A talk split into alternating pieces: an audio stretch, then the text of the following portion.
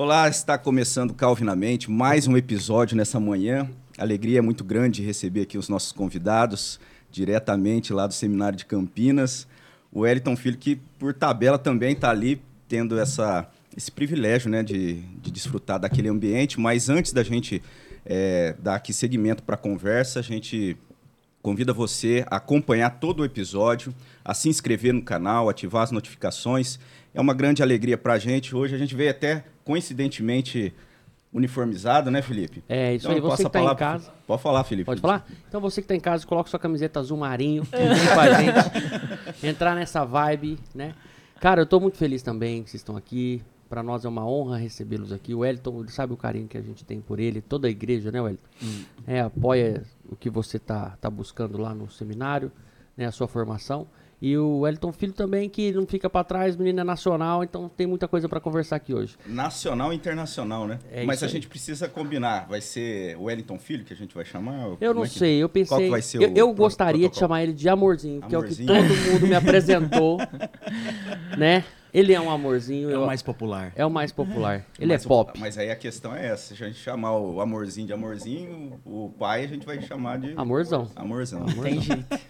né? Na nossa mesa também, Eduardo Roberto Conceição. Esse cara é uma lenda. Então, qualquer dúvida que você tiver aí sobre assuntos policiais, fala com esse cara na ah, igreja. Ah, tá. bom dia a todos, bom dia. O Wellingtons. Queria agradecer também. Hoje o estúdio tá cheio, né, Robson? Tem bastante gente hoje na hoje técnica. Hoje está aqui o estúdio todo tomado aqui de visitas e, e gente que tem apoiado o nosso podcast, né? E Graças vocês que sabem onde é, pode vir para cá também, que a gente tá aqui. a porta tá aberta, né, Felipe? Mas é isso aí. Bom dia. Muito ansioso com, essa, com esse dia que vocês estivessem aqui.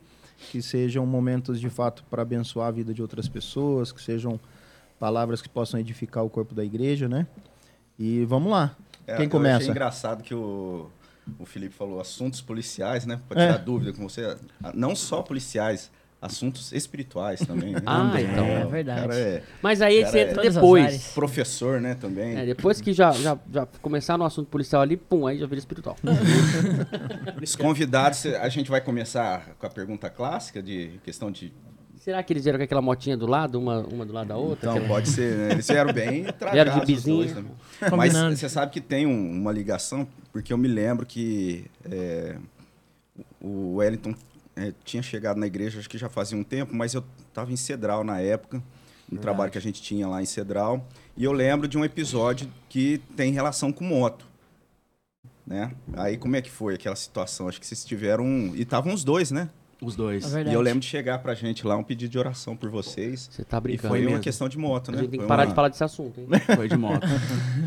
foi um acidente que aconteceu, se eu não me engano agora, 2018 ou 2019.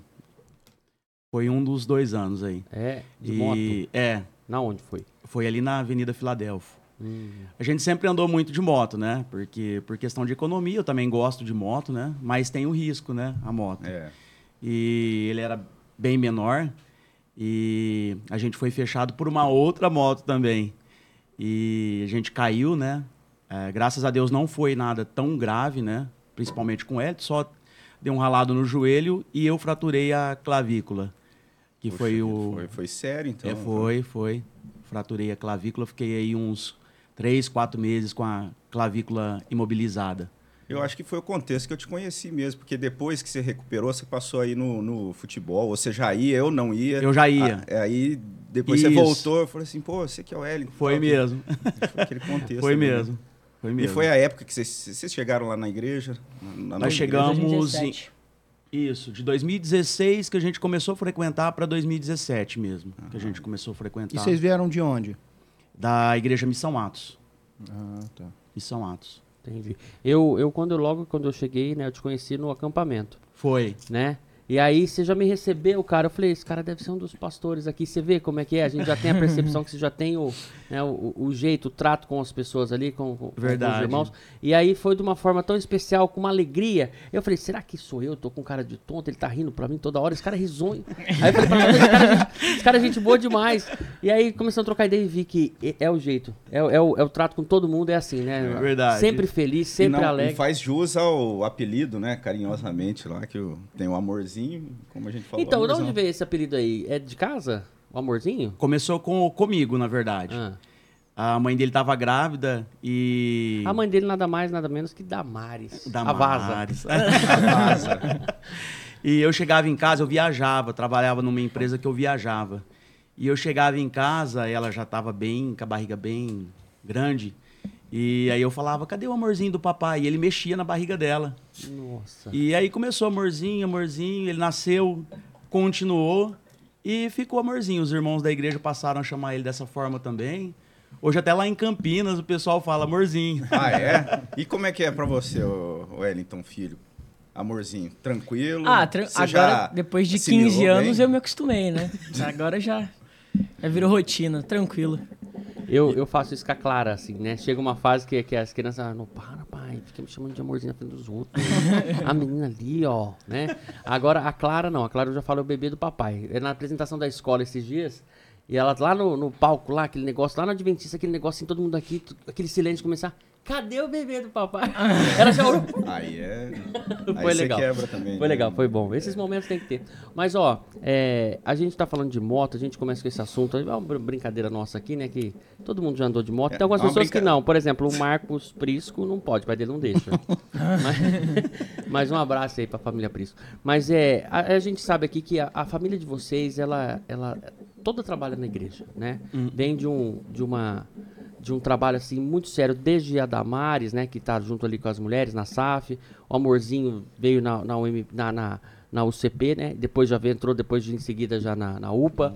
E você escolheu esse caminho, esse caminho que eu não consigo imaginar, me imaginar nessa situação. A gente tem o Robson aqui recente, né? Ordenado, mas passou por tudo isso. Mas como que tá sendo? Você tá lá hoje, né?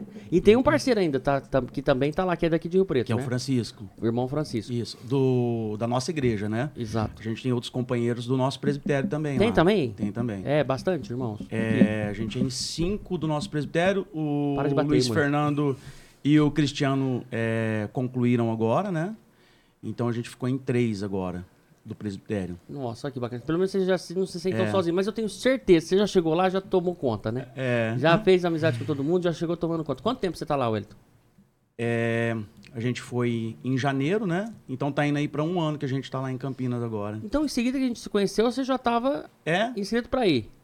Rapaz, Foi, e como é que tá exatamente. sendo esse ano de, de, de presbitério? Como é que é ser um... De, de presbitério, de, de- de Seminário. seminário. Como é que é ser um seminarista? Então, a- o começo foi um pouco difícil, né? Principalmente pela questão da mudança de cidade, né? A gente brinca que o começo é difícil, o meio é difícil, o final também, viu?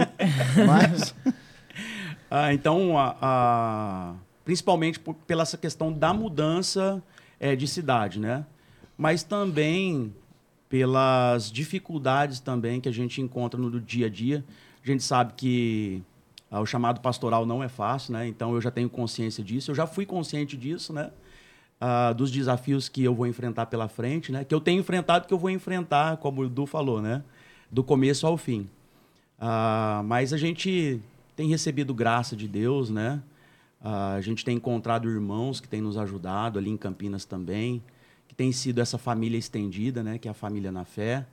Então isso é muito importante no nosso dia a dia, né? Na nossa caminhada, tanto na nossa caminhada cristã quanto também na nossa caminhada ministerial, né? A gente encontra outros irmãos também que estão na mesma situação que a gente ali, né? Mudaram de cidade, estão também atendendo um chamado de Deus, né, na sua vida. Então isso acaba de certa forma aliviando um pouco ah, esse fardo, né? Uhum. É, na sua, na sua vivência, assim, na igreja, né? Você já, já nasceu em uma família cristã? Não? Você já veio... Não. Não, você teve uma conversão ali. Isso. E você já sabia que você queria ser pastor? Já. Já? Já. Conta pra nós como é que foi isso aí. Então, eu, assim, a minha família, meu histórico familiar é de uma família, assim, bem desestruturada, né? Ah, já contei meu testemunho para alguns irmãos. Numa outra oportunidade, eu também vou falar sobre isso. E aí, chegou ela. Mas, assim, eu venho de uma família bem desestruturada. Eu perdi meus pais muito cedo. E aí eu fui criado por uma irmã que era mais velha, já era casada, tinha seus filhos também, né? Então fui edu- educado por essa minha irmã. E foi através dela também que eu conhecia Cristo, né? E a minha irmã ela se converteu também muito cedo na igreja do Evangelho Quadrangular. E aí através dela toda a família, tanto a minha família quanto a família do meu cunhado também, é, conheceu a Cristo através da minha irmã. Então ela acabou sendo um instrumento de Deus aí na nossa vida, né? Então eu tive o meu contato com a igreja, com o evangelho muito cedo. Que idade, através assim, dessa minha irmã. Sete anos de idade, oito anos, mais ou menos, Olha, Robson. que benção, né? É. Aí depois eu perdi meus pais, afastei um período da igreja, um período curto, mas aquele momento de rebeldia, sabe? Que você não, não entende porque as coisas estão acontecendo daquela forma na sua vida. Até que então é, eu fui alcançado pela graça de Deus, ainda na minha adolescência. E foi quando eu já percebi que eu tinha esse chamado, principalmente com essa questão né, de, de pastoreio, né? É, como você falou, né? Aquele Você primeiro já era encontro envolvido nosso. com, com a liderança da igreja Já. nesse período. Já. Lá na quadrangular. Eu, não, na, na Missão Atos. Missão eu, Atos. eu conheci o Evangelho na Igreja do Evangelho Quadrangular. E aí depois a minha irmã foi para Missão Atos. E ali também foi onde eu, eu me converti realmente, né? E ali também já desenvolvi também essa liderança, né? Fui líder de adolescentes muito cedo, líder de jovens, né? Conheceu a graça ali. Foi ali. E a bênção também. a bênção, me casei ali também. Então, foi através da Igreja Missão Atos. Ficou ali por quanto tempo? Mais de 20 anos, Du. Mais de 20 anos. Nossa. É. A igreja lá, ela, ela era ligada durante um período um ministério que é um ministério nacional chamado Ministério Jovens Livres. E é- esse ministério, eles tinham várias igrejas espalhadas pelo mundo, pelo Brasil, né? Pelo mundo também, né? Que tinha missionários também no mundo. E eles tinham um seminário lá em, se eu não me engano agora, Chapada dos, Guima- dos Guimarães. E depois de alguns anos, a, a igreja acabou desligando desse ministério, acabou se tornando um ministério independente. E seguiu aí o seu, seu próprio caminho, sua própria caminhada até hoje, né? A Missão Atos tinha um trabalho muito forte aqui na cidade, questão social, né? Tinha apoio. Era esse isso. trabalho aí ou não? Que, que Tinha- acolhia adolescentes. né? Tinha esse, vulneráveis. esse Ministério Jovens Livres, eles tinham essa visão social de recuperação de drogados, dependentes químicos, né? E a Missão Atos já desenvolvia também Uhum. esse trabalho. Acabou, né, fortalecendo porque esse Ministério Jovens Livres também fazia esse trabalho. Eles têm também um trabalho muito forte em Goiânia com, com dependentes químicos. E a, a Missão tem, Atos Tem também. alguma coisa a ver com a missão vida? Não. Não, Não. é não. Tem com a Betel, não sei se você já ouviu Betel, falar. já. Betel. Teve um trabalho com, também com moradores de rua, é, adolescentes, que são resgate. É, então era um trabalho muito forte social. Tinha várias é, instituições assim voltadas a trabalho social. Raquel, que era recuperação de, de Mulheres. mulheres. É, e aí depois também, já no final que a gente já estava saindo, é, trabalhos com creche. Então tinha uma parceria com a prefeitura também. Eu, eu, falando assim dessa passagem mais histórica, né? Lá atrás, do passado, Missão Uhum. Atos. Teve contato com outros irmãos ali que hoje estão na presbiteriana, né? Lá na Isso. Missão Atos. Isso. Como é que é? Dá para falar um pouquinho aí? É, inclusive, eu creio que é alguém que acompanha o nosso podcast aqui que vai saber que também tinha ali um- uma participação ali na, na Missão Atos, né? Teve. A só não gente- pode falar a o gente nome, mas um abraço pra você. A gente conheceu um irmão muito querido nosso, da presbiteriana, Tá lá hoje? que é o Diácono Guerra. O Guerra, é A verdade. gente conheceu ele na Missão Atos. Ele passou um período lá, na Missão Atos, né? E a gente se conheceu, acabou se conhecendo lá. O, o Guerra eu preciso falar. O Guerra, eu, eu tenho uma admiração por- pelo Guerra, pelo trabalho que ele faz até na igreja, mas o, o carinho que ele tem comigo, o trato que ele tem comigo ali é diferente. Porque ele, ele, ele, ele vem no, uma, uma, uma, na, minha, na mensagem do meu celular, ele fala, irmão, ó, é isso, isso, isso, e fala algumas coisas que eu não posso falar, mas balança comigo, e o Guerra tem esse, esse feeling assim comigo. Ele pegou o meu, o meu, sabe? Ele falou, irmão, tá certo, é isso, a gente tem que se emocionar, é isso, é isso que a igreja precisa. Obrigado, Deus abençoe. Nossa, e ele faz isso. Eu sou do tipo de pessoa que, que eu, assim, eu gosto de toque, mas eu gosto de, de, de ganhar um, um, por exemplo, Um elogio. um elogio. E, e, e fazendo isso aqui não é pra mim, né? Você sabe, a gente tá aqui por Deus, por graça de Cristo. Mas quando fala, você alcançou fulano de tal, eu não fui eu, mas sabe, a gente sendo instrumento de Cristo, isso é maravilhoso. Então tem que mandar um abraço pro Guerra. Família ma- Guerra é maravilhosa. Exatamente. E lá ele tinha. Como é que era lá o, o ministério lá? O Guerra, eu lembro dele, Ah, pode contar tudo. mesma coisa que eu vejo ele na presbiteriana hoje. É mesmo? Muito envolvido com tudo lá, ele também era muito envolvido. Olha. É, eu lembro que um período ele trabalhou com jovens lá também. Então, eu tenho essa imagem do Guerra, a mesma imagem que eu tenho dele hoje. Pô, então, Legal, né, pai? é, isso é interessante porque ele não perdeu isso, né? Que bom. Essa liderança, né? Não, e ele é daquele, daquele tipo de pessoa que faz acontecer sem você ver. É. Né? Ele tem esse perfil, né, ô Robson? Isso. A vida E inteira. olha que dele- interessante, quando a gente chegou na igreja presbiteriana, é, ele não me conheceu na hora. Hum. E aí, eu e a Damares, depois a gente conversando, eu acho que ele... Eu acho que era o cabelo. É. Pode ser. E aí, depois de um tempo que a gente já estava bem envolvido na igreja, né? E aí que a gente começou a conversar, e aí ele lembrou. Ele falou: Meu irmão, me perdoa. Eu não o conheci na hora e tal. Ele estava naquela correria também, porque ele começou o, o trabalho de transmissão na nossa igreja, né? Ixi, Naquela época, Eu, eu coitado, não lembro, eu ele acho que ele contou isso aí. No, no- no acho que foi no episódio que ele falou que realmente, até ele citou essa, essa situação, Hum, que ele. eh, Vocês chegaram na igreja, ele passou. Depois que ele caiu a ficha E foi dele, na ele época falou que assim. tava reformando, e os cultos eram lá embaixo, lembra? Sim. Foi nessa época que a gente chegou. Aí Vocês chegaram, que- o culto estava sendo lá, Tava na, sendo lá na- embaixo. lá né? embaixo. E ele tava naquela correria da transmissão, É. né? Porque ele que tava fazendo a transmissão. Ele que começou esse trabalho de transmissão na igreja, né? É. E eu falei, eu vou te dar um desconto por isso.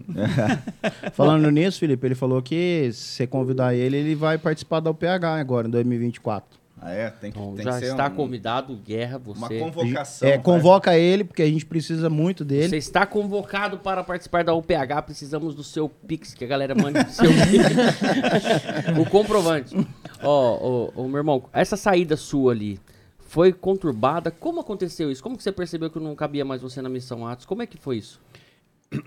Então, é, lembra que eu falei que a igreja era ligada a um ministério, que eles tinham um seminário. Então, desde aquela época eu já me sentia vocacionado e tinha intenção, né? Aí depois a igreja ela separou desse ministério e ela se tornou um ministério independente. Então a igreja não tinha um seminário específico, né?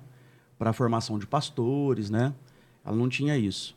E aí depois de um tempo que eu, eu senti essa necessidade de me preparar para o ministério, né? Eu falei, eu quero me preparar antes, né? Foi quando eu tomei essa decisão de fazer a faculdade de teologia, pelo menos para ter essa formação acadêmica, né? Que é a faculdade de teologia que você formou antes de ir para o seminário presbiteriano. Isso, isso. Eu fiz uma faculdade, né? Faculdade Claretiano. É uma formação superior, né? Reconhecido Reconhecido pelo pelo MEC e tudo. Então, foi uma necessidade que eu senti. Não que tinha essa exigência na igreja. Não, não tinha isso. Geralmente, as igrejas, principalmente igrejas pentecostais, né? Essas igrejas, ah, não tem essa, essa formação, né? é, de seminário, né? Geralmente, você vai subindo os degraus, né? É, diácono, formando ali. presbítero, até chegar a pastor. Então, geralmente, funciona dessa forma, né? então, foi o processo que eu passei lá. E foi justamente na Eu faculdade ia que eu... brincar que eu acho que nunca eu falo assim, casa com a filha do pastor, né? Casa com a filha do pastor. Peraí, só casa com a filha né? do pastor já, já tá um passo ali na. E foi, e foi justamente nesse período aí que eu tive contato com a teologia reformada, né? Foi na faculdade. E aí, a partir desse ponto, começou a virar a chavinha, né? Começou a pingar não uns pontinhos jeito, nos né? is, né? Exatamente. E aí Você eu começa a fui... ser confrontado ali, né? Numa, numa busca mais profunda, não tem jeito. né? É, e aí eu comecei a ter contato com as confissões de fé, já parti para as institutas, e aí foi um caminho sem volta. aí foi quando a gente tomou essa decisão. Não, preciso também procurar uma igreja que é, esteja dentro disso que a gente está buscando, né? Uhum. Ter uma igreja reformada, Uma teologia mais centrada, Exatamente. consistente, né? Uma que teologia- infelizmente n- não se encontra não se encontra hoje. fácil, né? É. Aí e aí che- o amorzinho já era era pequenininho, mas ele já dava um, já fazia um sermão já, já pregava. Ah, tem uns vídeos dele aí na, na É. internet. né? Aonde que acha aqueles vídeos lá? De vez em quando eu No vejo vocês. Principalmente no Facebook Ó, da aí. Tem Damares. umas pérolas lá. Fe- Facebook da Damares tem o Wellingtonzinho Naquela época era Facebook, né? É, pregando ali. Você ia falar, do Desculpa. É, então, eu não lembro agora. Ah, então foi mal. Mas é aquilo que você estava falando, É, né? Às é. vezes eu me empolgo aqui. Mas é que eu lembro, realmente, o Wellington, filho, o amorzinho, ele com os cachinhos, né? Ele tinha um cabelinho quando ele Tinha. chegou ali. E, rapaz, foi esses dias. Aí o cara tá desse tamanho aí já, presidente nacional da UPA. E, e- e, assim, é, como é que vocês, como pais, né, a chegada de vocês, vê na vida do Wellington, né, do, do amorzinho, assim, essa, esse engajamento dele? Como é que começou lá na, na UCP? Ele chegou, foi né, participando da UCP na ainda UCP ele época? chegou. E aí, como é que foi? Ele é, foi em, Você viu um pouco de você nele? Via. angariando Via. cargos ali? Como é que foi? Foi. Ele sempre foi muito participativo na igreja. Ah, eu e a Damares, a gente sempre foi muito ativo, né? Participativo na igreja. E ele seguiu os nossos passos, né? A gente sempre fez questão de, de que ele participasse, né? De todas as programações da igreja, né? E a gente chegou na igreja presbiteriana com essa mesma visão, né? A gente quer que ele viva a vida da igreja realmente, né? Então, ele já chegou na, na UCP participando de acampamento, que inclusive foi o Guerra e a Lu, né, na época que estavam à frente da UCP que organizaram. Então, ele já participou de um, de um acampamento. Ele chegou aqui na igreja presbiteriana e, como ele disse, a igreja estava reunindo lá embaixo, né, por causa da reforma da, da igreja, né? E eu me lembro que o pastor Misael pregou um sermão no dia da igreja, ah, no dia da criança presbiteriana, é, intitulado O João que queria ser grandão. E ele ficou fascinado com aquele sermão do pastor Misael.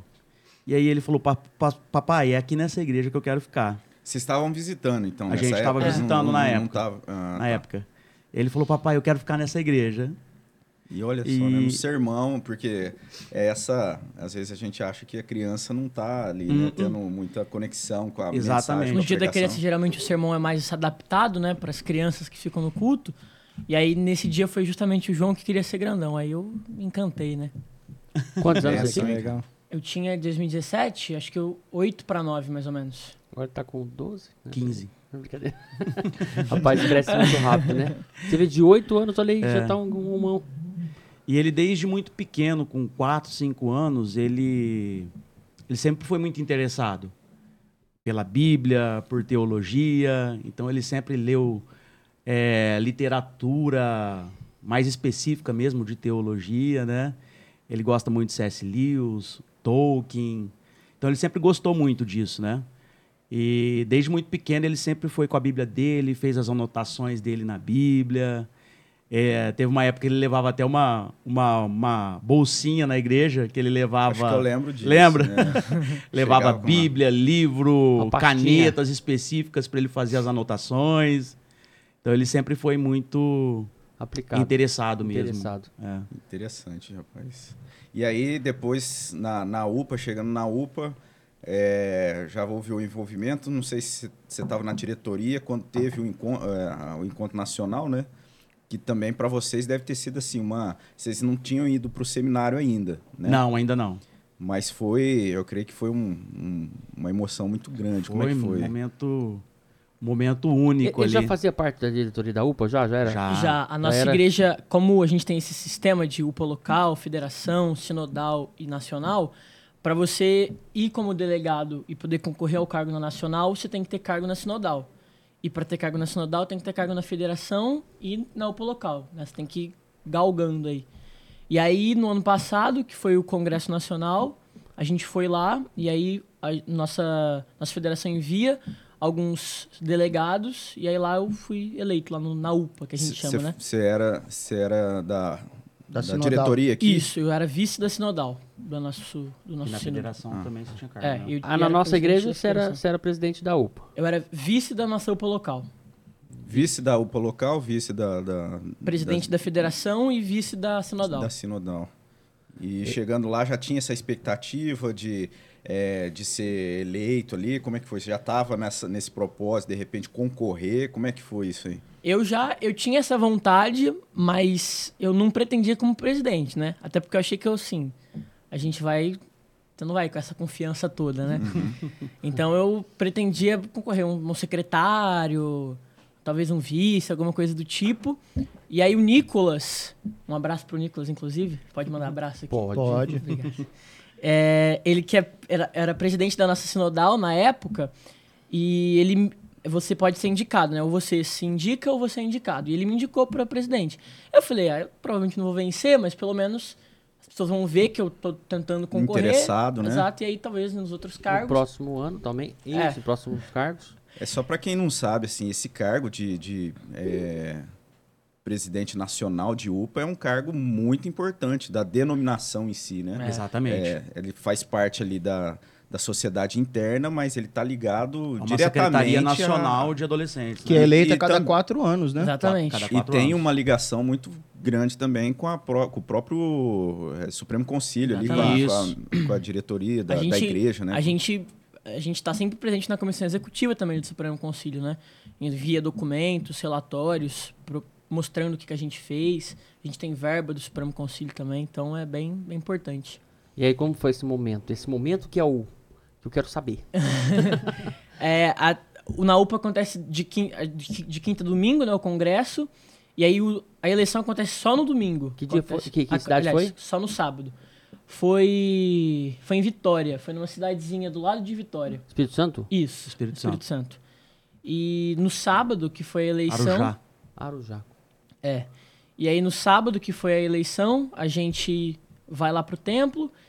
E aí tem o devocional, tudo mais. E é você. É, vai as indicações. E gente de todos os estados.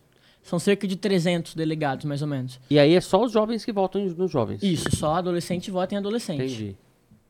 E acho que, se não me engano, foram oito ou nove concorrendo pro cargo de presidente. Aí todo mundo sobe lá. Todo mundo sabe lá, né? Ah. Aí você fala que os cargos que você tem nas outras, nas outras, na federação, no local.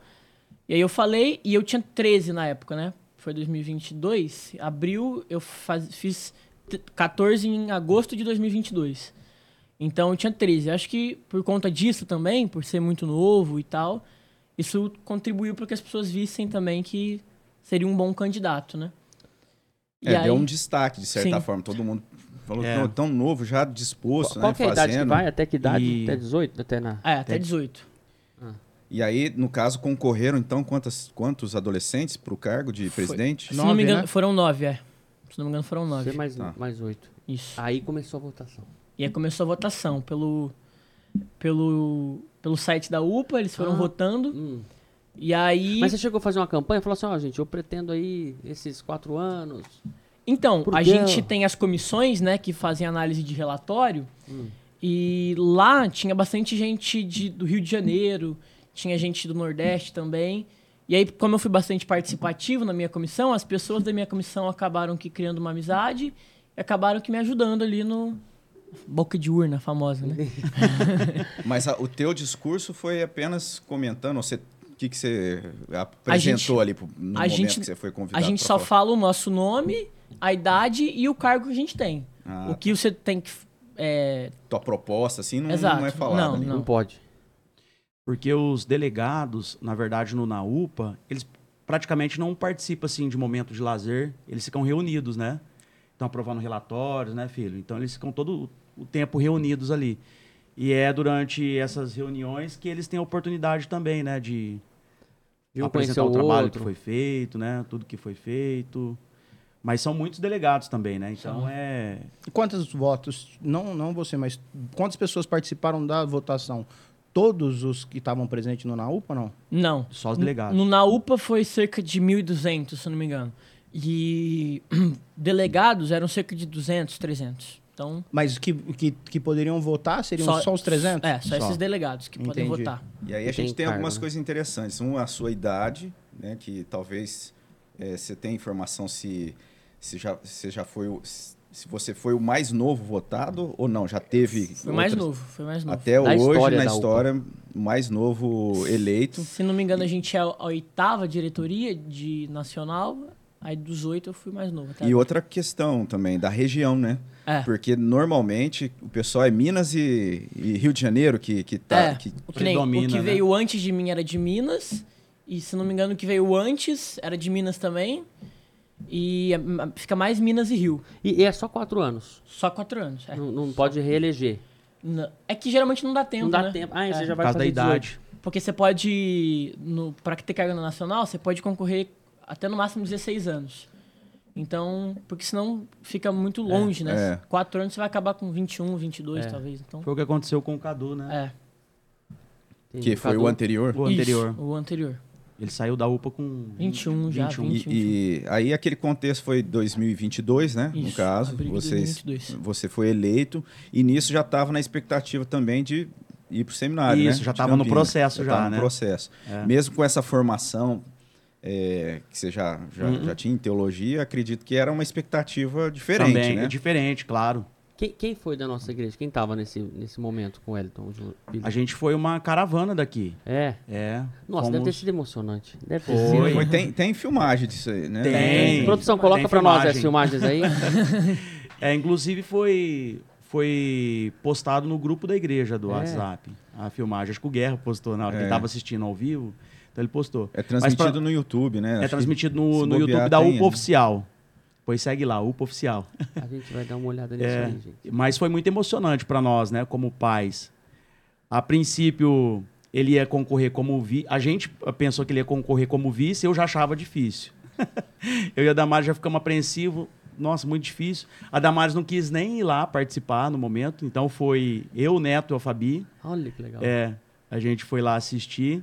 E quando eu cheguei lá, eu recebi a notícia de, de que ele ia concorrer para presidente. Eu falei, não, presidente não dá. Ah, mas aí, né, a ge- a gente. A gente não conhece os planos de Deus, né? Então. É, essa é uma grande lição, né? Às É uma grande nossos lição. olhos, muitas vezes, a gente limita, assim, com aquilo Isso. que pode acontecer. E quando é propósito de Deus, Deus opera de uma forma maravilhosa. É né? aquela máxima, né? O Quebrou coração ali do um homem paradigma. faz muitos planos, mas... A resposta final é de E Deus. você falou do Neto e da Fabi, né? Falando isso, queria mandar um beijo pra eles, que Beijão esse ano Neto eles terminaram, né? A, a questão do trabalho com adolescentes, né?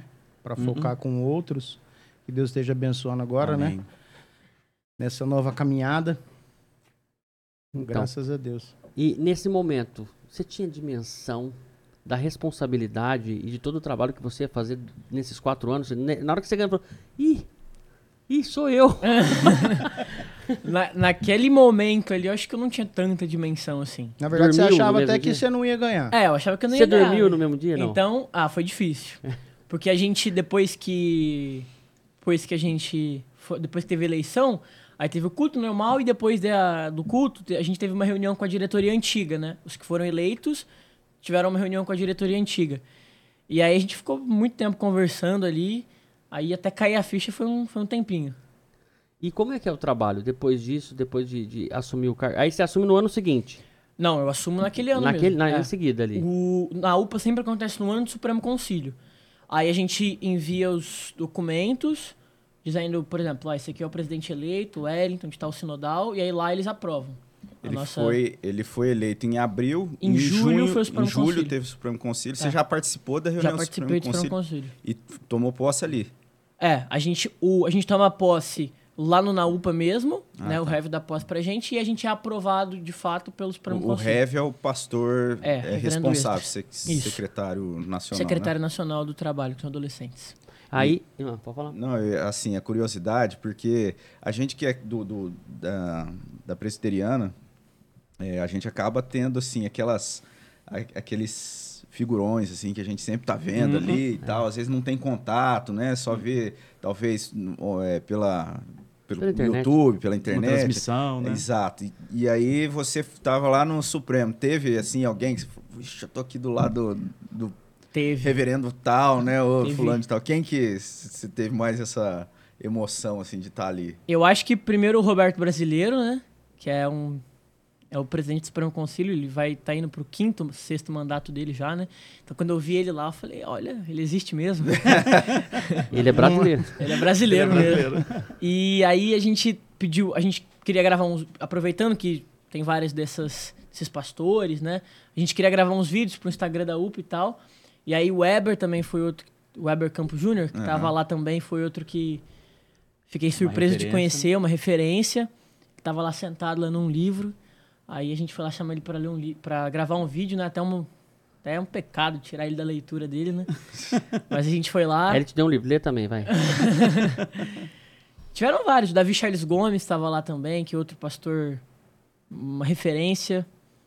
É, vários, vários. Agora vários. já tá tranquilo, já é comum você chegar Agora- falar assim, Você, já- você já até é conhecido, né? É. Ele já deve chegar, ô, amorzinho. É, alguns, já, alguns me conhecem já, né? Te conhecem como amorzinho? Não, não, não. O Elton não, é- não é esse ponto. Filho. Até agora não conhecia. Ainda né? não. É uma dúvida aqui pra igreja agora. Responde isso pra igreja, depois a gente volta nesse assunto aí. É júnior ou é filho? É filho. É o Porque Elton alguns Filho. chamam de júnior, né? É. É filho. Acho que eu já vi até o pastor chamar de júnior, Pastor foi? Misael. Eu É. já chamei de Júnior. Já. Mas o Robson então. chamou inspirado pelo pastor Misael. Foi. É, Robson foi, foi Eu fiz essa pergunta inspirado no Robson também, porque ele confunde. Viu, Wellington Júnior? Como é que foi mesmo?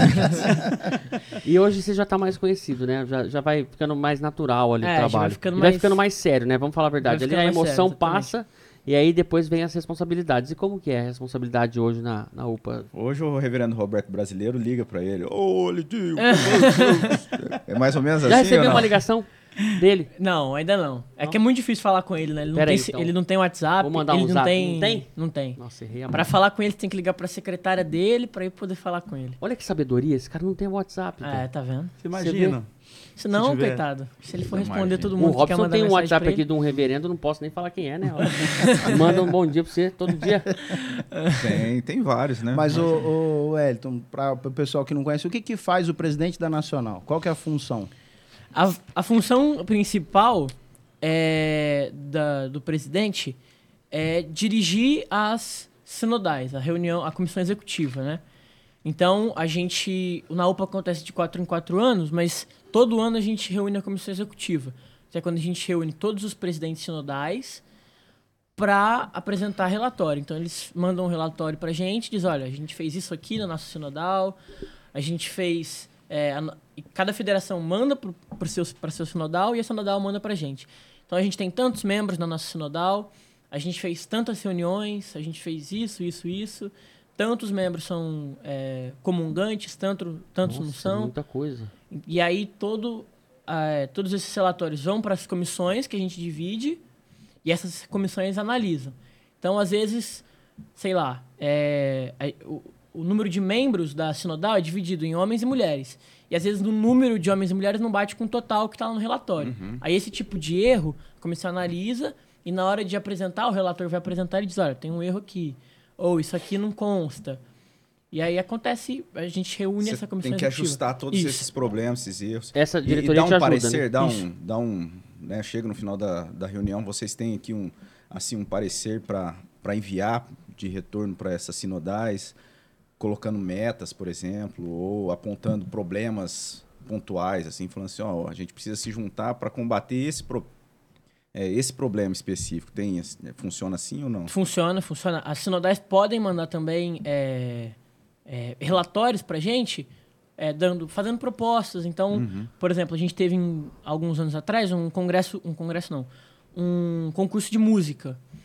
Então, isso- e aí uma sinodal teve essa ideia, mandou o relatório para a Nacional, e a Nacional gostou e fez o congresso de música. Entendi. Né? Então eles podem enviar propostas, apontar o que, que eles querem talvez que mude, e aí tudo isso passa por votação na comissão executiva. E hoje tem algum problema, assim, como presidente, que você vê um desafio, problema não, um desafio para a UPA, assim, que você, de forma ali, olhar como diretoria, Ou tá fácil? como Um UPA nacional, Um problema que acontece entre os adolescentes, é, entre as É UPAs algo que precisa ser nacionais. trabalhado, que você Algo que acha que... Eu acho que talvez principalmente por é, a gente fazer vários eventos e os eventos serem muito animados, por serem muito informais, né? Então a gente faz, por exemplo, o DNA, que é quando a gente reúne todo um estado ali. E aí a música é animada, tem mais animação, e de repente num acampamento também, e aí o adolescente vai nessa animação, só que não é essa animação toda de um evento específico que ele vai encontrar todo domingo na igreja dele. Então, por vezes, essa é, o adolescente vai no, no- na reunião de adolescentes, fica animado, só que acaba que isso esfria, sabe? Vai esfriando, vai esfriando, vai esfriando, porque essa, esses nossos eventos que a gente faz de reunião são esporádicos, né? Às vezes é um evento no ano e a vida comum da igreja, cotidiano da igreja, não é isso, né? Não vai pular todo dia na igreja, nem nada do tipo, né? Nem deve, aliás. Mas acho que é, acho que é isso, principalmente, sabe? Essa dificuldade de constância.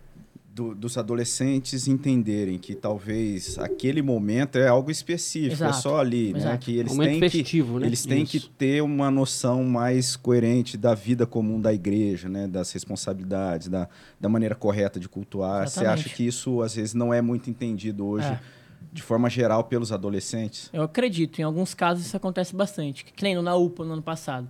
A gente reuniu 1.200 adolescentes lá, né? De vários estados diferentes. Aí teve noite temática, louvor, é, as pessoas se conhecendo de vários estados. Mas na vida cotidiana não, não é assim, né? É. Isso é um evento E talvez esse você está apontando como desafio para os Os adolescentes, adolescentes. mas de em certa medida tal- talvez atinge muitos adultos também, Sim. né? Também. Às vezes os adultos acham que o, Uhum. o encontro né, de culto solene é um acampamento que Exato. vai ali de qualquer jeito, faz de Uhum. qualquer jeito e Aconteceu vai, comigo. você vai confissão de pecado agora? Não, aconteceu comigo. Eu, eu, a gente foi logo no começo ali da nossa ida pra Presbiteriana, a gente foi pro, pro acampamento. Mas a gente já conhecia o culto ali, o dia a dia, né? Mas chegou lá, eu falei, nossa, que da hora, que loucura é isso, nossa, palestra todo dia. E alguns, alguns algumas, não segredos, mas uns mistérios, assim, sabe, que foi falado no, numas palestras, pa- o pastor tirando dúvidas, você tava junto lá. E aí eu falei, cara, é maravilhoso isso. Então até a gente faz propaganda hoje do, E acho Do que o acampamento. acampamento, Do que acampamento? você Não, mas o participou acamp- foi, inclusive, o que o pastor Misael falou sobre dons, né? dons. É. Mas aí é- é- entra um detalhe, porque a questão do, do acampamento da nossa igreja é, é diferente do acampamento, talvez, que a Ah. gente está mencionando aqui. Hum. que É maior vezes ainda? Os acampamentos, muitas vezes, eles não privilegiam a, a questão de ensino. Na Exatamente. maioria das vezes. É mais um entretenimento. Exatamente. E às vezes, por ser também esses encontros muito, muito grandes do- dos adolescentes, então acaba sendo algo muito voltado para esse entretenimento, muita diversão. E aí o adolescente volta para a igreja, ele fica dia. frustrado com a, com a Ó, igreja. Talvez Então, uma sugestão para um acampamento desse, né, de muita gente e tal. Eu Acho que na hora de pregar o reverendo que tá ali, deixar bem claro isso, né, que o dia a dia é um pouco mais, né, Exato. mais mais ali consciente, mas que se você buscar a Deus, buscar na palavra de Deus, você sente essa emoção, você sente esse preenchimento. no- E é o que aconteceu comigo. É o que aconteceu comigo. Eu, eu até fiquei, fiquei tipo assim, nossa, agora não vai ter mais. Eu, eu perguntei, "Ô, só tem esse? É um ano, só uma vez por ano? com- como é que seria a mensagem do, do pastor lá no. Eu não sei, ele que se vira Não, lá. o tá colocando. Ele tem que achar alguma coisa aqui dentro que vai motivar isso, essa né? molecada, que vai falar, ó, é, é o seguinte, gente, é isso aqui, ó, e, e fazer de uma forma que entre na cabeça com, sabe, que, que entre o Espírito Santo mesmo, porque o que, o que, o que acontece comigo foi isso, porque aí eu cheguei e falei, meu Deus, aí não vai ter mais, né, agora acabou aquele acampamento super legal, e o meu é bem sim, mais simples, o nosso é bem mais simples do que esses acampamentos. né? É, mas mais eu- consciente eu, também. Eu, mais centrado. Eu, eu vejo, faço a leitura que o nosso acampamento ele tem um perfil de, de privilegiar. Voltado pra- pra- é, Isso, ensino. voltado para Tem o ensino, também né? Um- uma diversão, tem esse, Tem, é. esse momento que, que faz parte, mas não é tão. Agora, não é tão assim fora do, daquela centralidade do ensino. Exatamente. Mas o que acontece, por conta até da, da quantidade de gente que participa, e aí são pessoas de várias regiões, de vários contextos, então acaba influenciando muito para aquele momento ser uma, uma grande festa, né? é. Assim, de apenas mais voltada à questão da diversão. E aí o adolescente volta para casa, aí ele quer, fica brigando com a igreja dele lá para não, tem que colocar, tem que pôr, fazer isso. E não é assim, né? Acho que é, é isso mesmo, Exato, né? exatamente. É isso. E falando em ensino e acampamento, né? Falando nisso, nós vamos ter, já começaram as inscrições para o acampamento Já da igreja. começou, Faz o Eduardo. convite aí pro Como é que funciona então? Então, Entre em contato. Com quem?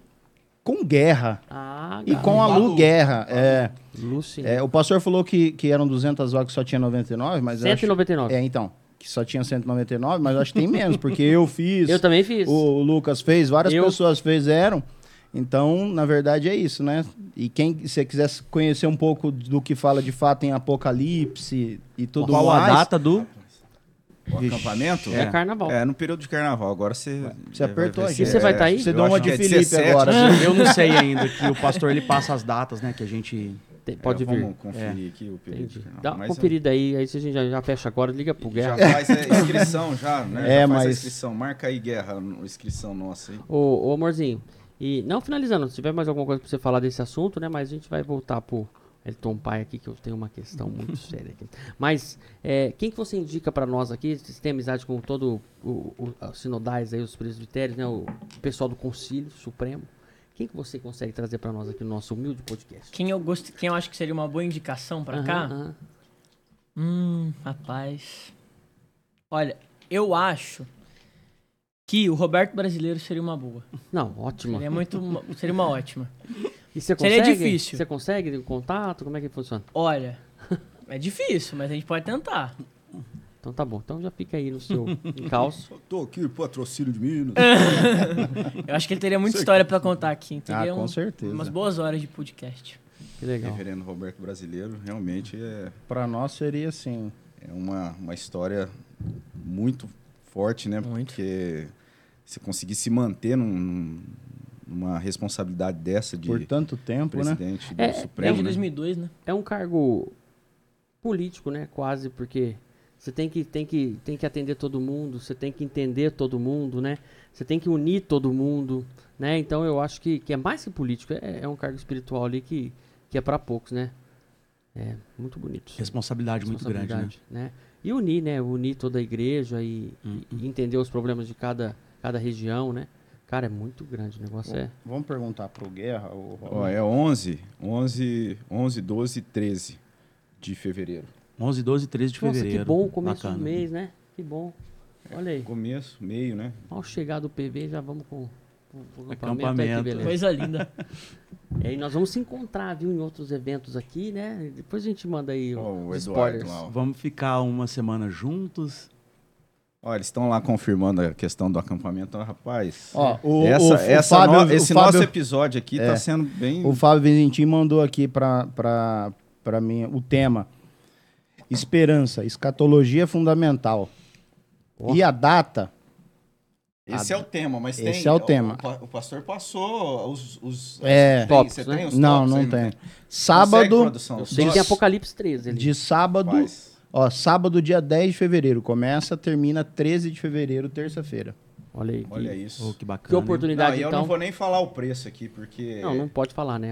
não pode falar o preço do, da inscrição. Então- Preço inestimável. Olha a Só pelo oportunidade. tema- Não, a oportunidade, assim, a gente tá. 200 na, reais. é, 200 180 reais pra, até o final do pra da quatro semana. dias. É, É, é, é, de graça. E Crianças até de- 12 anos, né? É como diz o Guerra, né? É, com com é, café da manhã, almoço, jantar, fora as outras alimentações, né? né, Porque lá o que você mais faz é. Não, é um valor assim, não, não paga o custo, Eu- né? É algo que a igreja tem feito. Exatamente. E mais uma vez falando assim, não é que a gente é, ali. Não é porque a igreja, a nossa igreja, não, mas realmente é, é algo muito especial Não, no sentido de dúvida. estudo, de profundidade, as palestras que o reverendo Misael separa para meditação no acampamento de carnaval. Então tem sim, tem muita comida, tem muita diversão, né? Futebol que não pode faltar, as brincadeiras, Resenha, o vôlei, música. conversa, música. A Duda passou aqui os temas, estudo. Robson. Tem aí isso? Tem. Aí, Ó, estudos bíblicos. O interesse humano pela escatologia, origem, natureza e destino da alma, a morte e o estado intermediário, o grande quadro da consumação, anticristos e anticristo, as bestas do Apocalipse 13, a eternidade na glória. Só por isso. Só pelo tema já vale a pena. Não, e aí eu vou deixar aqui. Esses tópicos, eu vou falar assim, ó. Se você tiver lá na matéria já chegando na época da prova em escatologia, você participou aqui, fechou. Já era. Gabarita. Gabarita. Porque é. É. muito profundo. O pessoal não tem ideia da, da Não, oportunidade que a gente assim- tem é, de estudar. Assim, é, é claro, o seminário é algo muito mais. É, Profundo. é, né? a gente vai com mais calma ali em cada tema, mas a gente tem na, na- na- nas mãos aqui a possibilidade da gente aprofundar muito. A gente tem muito conteúdo. E esses cursos que, que vão ser ministrados no acampamento, é, esses tópicos, né, são algo assim valioso para a nossa vida, para assim na linguagem teológica é algo muito muito profundo até, né? E acessível, porque é uma linguagem que o pessoal vai poder estar ali participando, assimilar bem e colocar na vida prática, né? De devocional. Não é apenas um estudo ali especulativo. E, e isso também vale para aquilo que a gente tem no site da nossa igreja. Às vezes a gente não tem dimensão, a oportunidade que a gente tem de cursos gratuitos no site da nossa igreja. Então já faço aí agora, sempre eu estou falando. Eu né? ia falar. mas- www.pbriopreto.org.br. O que, que você ia falar? Não, Pode eu ia falar. falar mais alguma coisa, complementar isso aí, convencer você, mas depois do reverendo eu não consigo mais nada. Ó, só deixar claro que, assim, eu tô há um ano ali, né? Vai fazer um ano agora no acampamento que a gente foi, e eu conheço pessoas que nunca foram. Nunca foram no acampamento, não tem noção do que tá perdendo. Não tem noção do que tá perdendo. São opor- é uma oportunidade assim que é praticamente única, né? E é uma vez por ano só, e é muito barato, então vale muito a pena. Eu cheguei uma coisa que me deixou assim, é, deixou de- Impactado. impactado, de cabelo em pé, nem cabelo tenho, mas deixou. eu, eu saí assim de manhã, eu cheguei bem cedinho, porque a gente não ficou pra dormir, a gente foi embora todo dia. Acampamento Então, então do é isso. ano, do- Desse ano. Desse ano. É, de, de- quando foi? 2023. Março? Foi fevereiro, março? Por aí, né? É. Finalzinho. E, e aí eu, eu eu cheguei, porque aí tem a oportunidade ainda. Você pode dormir lá, que então são 120 de vagas, ou você pode ir voltar todo dia, porque é dentro de Rio Preto, é muito perto. E aí eu voltando todo dia, aí eu no primeiro dia, né? A gente já chegou cedo, chegamos bem cedinho lá, não tinha chegado muita gente, o pessoal acordando ainda. Já, aí você entra por dentro do salão lá e passa por ele, lá tem os, os alojamentos. Aqui, beirando uma árvore, assim, tinha acho que oito jovens, exatamente oito. Eu contei, a Clara estava de mão dada comigo, né? A Clara meio assim ainda, não conhecia ninguém, né? E aí eu, eu cruzei o, o, o salão, fui lá e eu vi oito jovens assim com uma, um livro, uma bíblia na mão, um com o livro, outro com a bíblia. Eu falei, o que eles estão fazendo? O que, que é esse negócio aí, né? Aí eu peguei, meio com vergonha de, perguntar, e aí quando vi outra roda, falei, rapaz, esse povo tá lendo, o que, que eles estão lendo? Eu tô curioso, eu sou curioso. Aí eu perguntei pra um, aí o outro veio e falou assim, aquilo ali é devocional. Devocional? O que, que é isso? O que, que é um devocional? Aí foram me explicar o que é devocional. E aí eu falei, cara, minha filha crescer nisso, aprender as coisas de Deus assim com outros jovens, isso é impagável. Isso aí é uma situação que eu falei, cara, quem, quem que não tá aqui, pelo amor de Deus, da nossa igreja, você tá perdendo, meu irmão. Então não perde a oportunidade, procura a Lu Guerra, procura o Guerra lá e faz sua inscrição. Isso aí pra mim já me, já me ganhou, o, o alojamento já me ganhou, o, o- o acampamento. E aí dali pra frente, rapaz, foi só glória, só glória. O alojamento também, né? Que você vai dormir, né? Não, não vou. Não vai? Não, Ah. eu não durmo. É, Esse é o problema. Eu fico muita gente, fico tenso, eu não durmo. Então eu preciso de um quarto fechado, eu, a esposa ali, quietinho, né? Ele Aí não dorme gente- e não deixa ninguém dormir. É esse que é o problema. Então eu não queria falar não, mas é isso. Né? Ia passar passa na galera. Você ia chegar no, no Wellington Pai, como é que... É, então. Você falou que tinha... Wellington, você tá preparado, Wellington? Tá preparado pelas questões, né? A gente vai fazer um questionário aqui pra saber se você tá apto mesmo a Eu posso voltar. só De novo. aqui, ó. Eu, eu lembro da minha chegada no seminário, ali no alojamento. Cê- eu acho que você tá Eu tô morando no prédio 1. no, no mesmo prédio ali, no mesmo conjunto que eu, que eu morei Eu também. acho que sim. E quando eu tava lá, é, chegando, né, descarregando ali a mudança e tal, um dos, dos alunos ali falou assim, fez exatamente essa pergunta, "Ó, você está preparado, né? A gente vai começar, são, num- são cinco línguas que a gente vai estar estudando aqui no seminário. eu falei assim, rapaz, cinco línguas, acho que esse cara tá... Acho que não vai ser tudo isso, não. E, aí depois era. realmente isso Era mesmo. mesmo. né? Chega lá, segunda-feira já, aula de grego. Rapaz, aí, inesquecível. Robin, você não queria voltar? Inesquecível. Era bom ou ruim? É maravilhoso. Ah. Mas eu vou falar, cara. É. Teve muito dia ali que eu fui ali perdido embora do seminário até o, o alojamento, não sabia não, onde, Onde eu, eu tava. É. E como é que foi pra você ali? Você chegou, você já tava mais ou menos na expectativa daquilo que ia acontecer ou foi bem novidade assim? Algumas coisas eu tinha uma certa expectativa e acabou meio que superando a minha expectativa, né? Outras coisas é, eu não fui com tanta expectativa assim, né? Ah, mas de forma geral, Robson, assim, dentro disso que você está falando, ah, o que mais pega, assim, para a maioria que chega ali, que assusta um pouco, é a questão das línguas mesmo. A maioria que você conversa, né? Principalmente grego e hebraico, né? É. Então, e, e se usa isso depois só, só pela questão de tradução para você entender de outra forma a Bíblia, pra- porque na igreja usa o hebraico ou o grego, usa no dia, dia a dia ali, Usa. O pastor usa. Você não lembra na- usa. naquela aula de interpretação da Bíblia que É. fizeram uma pergunta pro pastor? É, para ler a Bíblia, o que, que livro o senhor recomenda? Ele falou um dicionário, né? Hum, hum. E um outro livro. Mas o, o- o pastor cita constantemente na- na- nos sermões. É, todo pastor tem que passar pelas línguas originais para poder, né? Exatamente. Du também Apesar passou, que- né, Du? A gente tá falando aqui, o Du também. Acho que é só eu que Cara, não tenho. é. né? Passei e eu sou apaixonado por grego, É. né? Eu, é- era, era o que eu mais gostava de estudar. É, mesmo, você E- também. Esse é o maior impacto, né? É. Ah, Os originais, línguas. Os, as os línguas originais. Que acho que é o mais difícil, né? O grande desafio do seminário é, é- é a- as línguas, né? Os idiomas. Então, Eu não sei se você eliminou o inglês. A gente teve Eu aula de eliminei. inglês. Você eliminou, eu. eu ah, fiz. você eliminou matérias, né? eu eliminei. já- eliminei do- das línguas eu eliminei o inglês e o português. O Eu fiquei só com o grego e com o hebraico mesmo. Só. Só. Só. Só. Já é muito, né? Já é muito. Mas eu lembro que o inglês era gostoso. né? A gente tinha o professor Niels, que dava aula de Antigo Testamento. Acho que ele já dava aula de Antigo Ele Testamento. deu para nós também. E dava aula de inglês aplicado. O, o inglês para. É, o pessoal que fez Fe- inglês também foi ele né? também. Instrumental, né? Instrumental. Instrumental. E era, e era bom, porque você, você acabava assim tendo um pouquinho de é, alento ali na, na pressão do grego, porque, É. meu amigo. Grego, grego é o K, né? É o K. É o K. Ele é muito bom. K. É. Reverendo K. E, e Kleber Machado. Fora essa- essas disciplinas. essas disciplinas é, é mais, é, é, como é que fala? Teóricas, né? Tem aulas práticas também? Para para reverendo, para pastor? Como é que essas são essas aulas No seminário, você É, fala? seminário. Tem sim. É. E como é que Tem. A gente não chegou ainda, né? Que é capelania. E a Então, pregação. E a prática de pregação, né? Que a gente vai Homilética. começar agora também.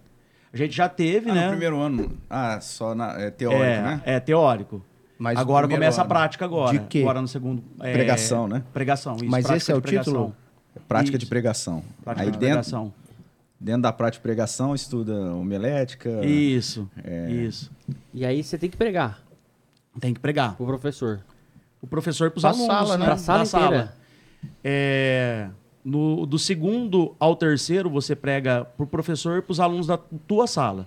No quarto ano é o sermão de prova que o Robson teve lá, né? Que aí você prega lá no auditório principal para todas as salas e para todos os pro- professores que estiverem presentes lá. E E, convidados. Né? convidados, né, no caso. E, e como é que é? Você já, você já- o Robson pode responder, acho que melhor pra gente. É, mas é uma coisa, porque a pregação, a gente, Convidado, ó, é, ele mesmo. a gente vê que a pregação ali na nossa igreja, né? Ela, ela é, ela é, assim, ela é uma pregação expositiva, né? A gente Isso. tra- trabalha muito a pregação expositiva. Mas aí mistura um pouco mais, assim, o sentimento, o que está acontecendo com você no dia a dia, e você passa isso para quem está assistindo, para quem tá, tá ali na, na sala. Como é que é isso? Você não fez ainda, né? Então essa é para você, Robson. Será que vai misturar? É essa a minha, minha dúvida, Repete a entendeu? pergunta. Repete a pergunta. É, não, você... Toda Não, eu ouvi, eu mensagem- entendi assim. Pode falar. Toda Ó, mensagem, antes de, de, de, de falar, de você, quando você vai expor ela para alguém, ela vai falar do seu coração. Hum. Então é mais ou menos isso. A gente, é, a gente, assim, todos os pastores, né? No meu caso eu não sou pastor, mas é, estudei e, e a gente vive isso. Quando você vai pregar, Deus fala com você, né? Por mais que seja um sermão expositivo, aquilo Deus vai falar no teu coração, né? Então, e é isso que vai modelando o pastor. Entendeu? E vai servir para muita gente, né? A palavra de Deus é, é- é uma pregação ali, né? Normal, como se fosse uma pregação. É, E aí exato. todo mundo faz sempre- junto? É, é aquilo que a gente sempre fala. né? Por mais que a gente tenha ali a exposição, o texto bíblico, a, a questão racional de estar levando isso de forma a, a informar de, forma, de maneira clara, é, a gente depende do Espírito Santo para estar, de fato, aplicando isso no coração das pessoas. E o processo todo, ela, ele acontece mediante a oração. Então, assim, com certeza haverá situações que você vai, vai expor aquilo de uma maneira que talvez ali no teu, no teu contexto, no, no momento que você está vivendo, isso vai transparecer de uma forma mais é, emotiva. outras vezes talvez nem tanto, mas não tem como você separar. A gente tem, a gente é racional e emocional. A gente não, não tem como é, simplesmente estar é, tá ali é, apresentando um conteúdo apenas, porque se trata da, de algo que, como o Du colocou, algo que, que falou com você antes, Uhum. algo que você refletiu e orou é, diante de Deus sobre aquele assunto que você está você tá falando. E aí vai, né? O desenvolvimento, assim, por mais que a gente tenha toda essa dependência e confiança que é o Espírito Santo que vai estar ali aplicando e, e realmente dando o resultado desejado, que é o coração transformado pela palavra, isso não tira a nossa responsabilidade também de procurar cada vez mais melhorar a maneira que você está expondo aquilo, né? Para ficar mais claro, para ficar ou para informar realmente de forma mais é, mais correta, mais ampla, enfim, é, é esse processo. Não sei se consegui te ajudar assim na, na sua dúvida. Responde vocês aí no chat se ajudou, mas acho que foi muito boa a sua resposta. Ah, eu eu acho que senti o- a, a forma como você respondeu, não. não- Não, mas é que eu é acho que, assim, a grosso o que eu modo, pen- assim, ah, ah. ah, o grande objetivo da pregação é expor o texto, né? Uhum. Então, é, o objetivo da pregação é esse, é expor o texto. Mas dentro, por exemplo, da estrutura homilética, a gente tem uma ilustração que você pode usar, que aí você pode usar algo do teu dia a dia, né, do teu cotidiano. Você tem a aplicação que você vai fazer no final. Pastor Misael, ele deixa bem claro isso no sermão dele, né, que ele faz depois dessa aplicação. Então, você pode usar também algo do teu dia a dia. Não sei né, se é exatamente nesse sentido, né? Porque o objetivo principal mesmo é expor o texto e que Deus está falando através daquele texto, né? É, onde eu queria, eu quero chegar assim, porque é, é, é um, é um local de estudo, certo? Mas a gente sabe que é um estudo para a formação de pastores. Mas é, o, o que eu, minha dúvida, assim, que eu acho que a maioria das pessoas tem, você vive 24 horas em santidade, porque a gente é ser humano. E quando você está ali dentro da igreja, a gente tenta ser, pelo menos pensar que a gente é uma pessoa boa, a gente tenta parar de pecar e parar e a gente, né? E, mas você vivendo isso 24 horas lá dentro, né? E sai, o seminário, o, o alojamento fica dentro, fica próximo, né? Fica. Então você já sai dali e já volta, é todo dia aquela mesma coisa. E aí a gente vai até, acho que até esse seminário é importante, vai mudando a pessoa como pessoa ali, né? Pra, pra, pra tentar ser uma pessoa melhor. Mas e aí, no dia a dia? Então você já tá ali naquela, naquele sentimento de que tá, tá, tá, tá fazendo uma coisa boa. Assim, Eu- e eu acho dentro que da faculdade, entendendo o que você tá dentro do curso, dizer. é, eu tô até com medo de chegar nesse Não, você está finalmente. querendo dizer o seguinte: é, eu- eu- Eu ia dizer. Você está falando assim que é um é como se o ministério, como se o seminário fosse um momento que a pessoa ficasse ali reclusa, como se fosse um monastério e, e que isso favorecesse assim de certa forma um, um crescimento dela, né? espiritual por conta de estar ali isolado. E existe vida Então, fora disso? Não é assim. Não, Não? É um, não é um ambiente interno fechado. Né? Então não é esse aspecto. E mesmo que fosse, isso não quer dizer que até foi uma falha histórica, né? O- essa, essa ideia de que a pessoa se isolar né? no, no monastério ali para dedicar. é, a falha histórica foi pensar que isso levaria a um- uma santidade muito mais profunda e na prática não foi isso que aconteceu historicamente, né? Exatamente. E, e o seminário não acontece dessa forma. Tanto que o seminário ali, o prédio é vinculado com a É. Universidade Mackenzie. É outra coisa que eu ia até É, falar também. É, a até vida por- com- é uma vida comum. Então, mas aí. Até porque a grande maioria dos seminaristas hoje são casados, têm família, têm filhos, então não consegue ficar num, num sistema fechado, né, recluso, vamos se dizer, né? Muito embora os estudos ex- Ex- exigem. Exigem. Você, É. quando, você não, quando você vai ali levar o filho na escola, você já Exatamente. deixou alguma coisa É. que tinha que Tem- fazer que não ficou sem Tem fazer. alguns eh, seminaristas, por exemplo, que eles terminam o período ali de aula e já vai para a biblioteca. Às vezes passa uma tarde inteira na biblioteca. Eu não consigo fazer isso. Porque tem a rotina do dia a dia, né? Eu tenho que levar ele na escola, buscar. É, então, por exemplo, se eu tenho alguma leitura para fazer extensa, se é algum livro que eu tenho, é, eu vou para casa ler. Se não é um livro que eu não, se é um livro que eu não tenho ainda, eu passo na biblioteca, pego esse livro e vou para casa. E aí eu leio, faço as minhas leituras em casa, trabalhos, tudo que eu preciso fazer eu faço lá em casa. E, mas, assim, até uma, linkado a isso. Por exemplo, você vai chega na aula, todo mundo para, vamos fazer uma oração, começar a aula ou não? Já Sim. começa a aula normal. A maioria, sim. É. Não são todos os professores, viu? Sinceramente, mas a grande maioria, sim. Faz uma oração. Tem alguns professores que ah, eles, eles é, pedem que os alunos façam devocional. Então, tem sim. O grande Tem culto, né? desafio, porque... O culto semanal. O grande desafio é o seguinte, porque a maioria dos seminaristas, eles foram enviados justamente porque a igreja viu neles algo, né? É, de liderança, de vocação, eram pessoas participativas na igreja, e o grande desafio é chegar lá e continuar com isso, né? A gente teve até uma disciplina no primeiro semestre, vocação e espiritualidade, que o reverendo Romualdo, que foi nosso professor nessa disciplina, ele falava justamente sobre isso. Falou que muitos seminaristas chegam lá e acham que ah, agora eu estou estudando teologia, não preciso fazer mais nada. Não, você tem a tua, tua vida devocional que você tem que continuar colocando em prática, né? Vida Tua de vida- igreja. Isso, exatamente. Porque, às vezes, participar tem da igreja, participar da né? igreja. Tem muitos que chegam lá e não vai frequentar nenhuma igreja. É mesmo. É. Então, esse é o grande desafio.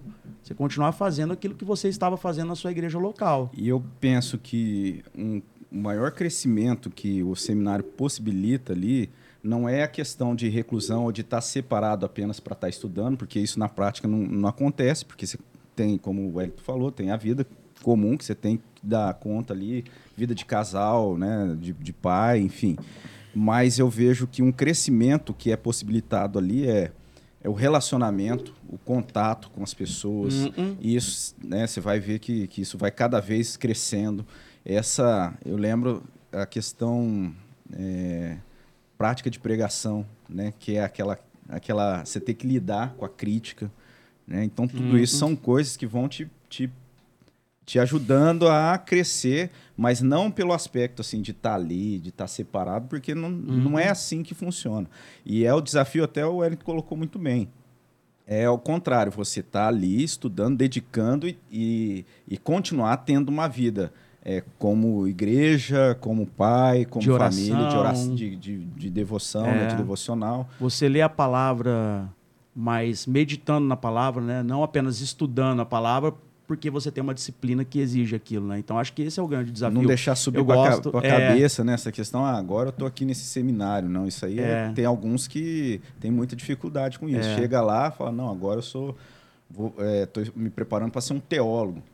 Antes não, antes eu era um membro comum, agora não. Uhum. Isso é, isso pode ser um aspecto. Eu acho que o, o chamado, né, o ministério, está muito relacionado com aquilo que Lutero dizia, né? Orar e et labutare, né? Uhum. É oração e trabalho. E isso tem que continuar ali no seminário também. Você tem que orar, você tem que buscar a Deus, você tem que continuar trabalhando, né? Se, você, se for possível, né? Numa igreja ali. Claro que a maioria ali, que é uma coisa também que acontece muito, e o Robin também passou por isso, é, acaba voltando para sua igreja todos os finais de semana. E é um outro desafio também. É um grande desafio. Os meninos que, que passam por isso, eles, eles reclamam muito porque é, tem que voltar para a igreja, pregar, dar aula e acaba não tendo tanto tempo assim é, para conciliar isso. Então é um grande desafio também. Eu acho que por você estar mais longe, eu acho que né, É. já se adaptou lá. É, a gente não vem todos os finais de semana, né? Então a gente tem as datas específicas, né, que a gente volta para estar trabalhando, para estar participando, né, das atividades da igreja. Então, de certa forma isso acaba ajudando, que a gente tem tempo mais para focar lá ah, nas atividades do seminário. E vai- demandam tempo também, né? Porque ah, a gente estuda meio período. Porém, ah, as disciplinas exigem muito mais que, que isso, né? Então você tem que A carga Fazer de leitura é muito leitura grande. extensa, principalmente teologia sistemática, né? Que você pega um- uma teologia sistemática aí, não tem menos que 500, 700 páginas. É, o grego e hebraico, né? Que são os grandes desafios que a gente fala. Você tem que estar sempre... O K até sempre fala sobre isso, né? Ler, Eu lembro do cara estudar falando, me meia hora todo, chorar. Meia hora todos os dias. Ele foca muito nisso. Porque você chega lá na, na aula de grego, ele não vai ficar lá Voltando. ah, voltando. Ah, você já tem que ter isso? estudado isso durante a E semana. tem prova? Tem, E, tem. e corre você bombar? Opa, É. opa. Fica de exame, Repete. é reprovado. É? É, tem muita gente que tem que faz, faz cinco anos de seminário, né? É, às porque aí você tem que fazer a disciplina de novo depois, entendeu? Você não pode fazer tipo, uma aí- recuperação no final do ano. Não né? pode, tem que fazer de novo. fazer tudo É, de não novo. bate a, a grade. Então, A grade. se por acaso você perdeu, você não, não tem jeito de. É, principalmente o grego e o hebraico, porque é grego 1, grego 2, hebraico 1, hebraico 2. Agora, esse ano é o 3 e o 4. Se você não foi aprovado no 2, não tem como agora você fazer o 3, entendeu? Tô com medo de perguntar se você passou. Passei em todas, graças a Deus. E também, eu tive- deixa eu te perguntar uma coisa, Edson. É, tem esses desafios de você não ser aprovado, tem várias dificuldades. E is- é, acontece das pessoas abandonarem e muito isso ou não? Acontece. Porque eu falo assim, a minha turma em 2006 começou em 2002 começou com 80. Formou, acho que foi 14. Olha. Porque Cê é abandonaram. E na- acontece isso também lá no Acontece. Inclusive na nossa turma, já teve Duas, né? duas desistências. Duas. Mas você acredita Uma- que foi por dificuldade ou porque não era o chamado mesmo? Então, um deles é uma pessoa que ele tem o trabalho dele, ele é de Campinas, né? Então ele tem um trabalho, rotina de trabalho dele não foi alterada assim, e ele não conseguiu conciliar. Então, ele teve que abandonar. Um segundo caso foi questão de vocação mesmo. Ah, Achou acho que, que, não. é, acho que no meio do caminho Era aí. uma coisa e- É, ele acho que viu que não, assim, dentro da concepção dele, que não tinha necessidade de tudo aquilo e tal. E aí desistiu no meio do caminho também. Eu não sei se na, na turma do Hobbes teve mais casos, assim, mas no nosso foi, por enquanto, foi dois. Eu acho que teve mais casos. Você enxerga mais alguém? quatro, cinco.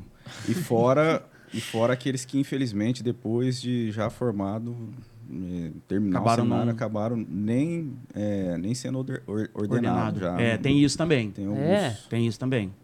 É porque não é só uma formação teológica, né? É uma formação pastoral também. É.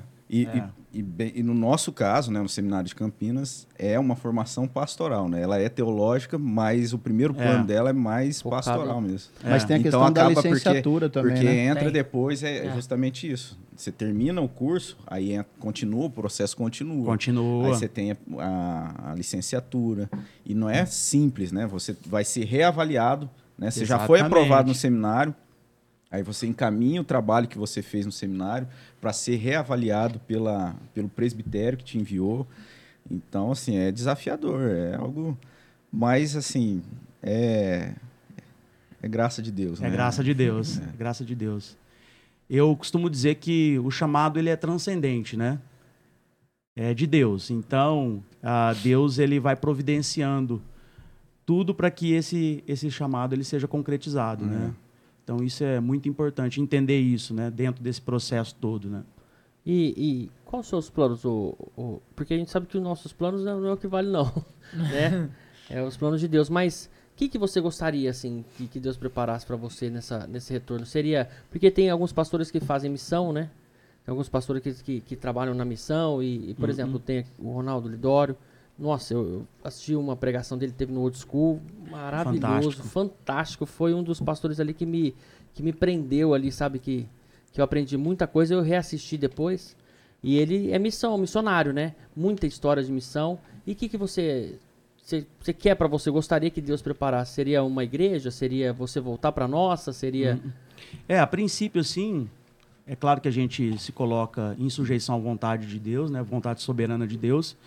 E a princípio, dentro daquilo que foi proposto, né? Então a gente sabe que ah, a gente foi enviado, terminando lá a gente volta para cá e o nosso presbitério tem a intenção de plantar igrejas, né? Então a gente sabe que o, o script é esse inicial, mas ah, Deus é soberano sobre tudo, né? A gente não sabe como que Deus vai conduzir, né? Até o final do curso, como que vai ser, né?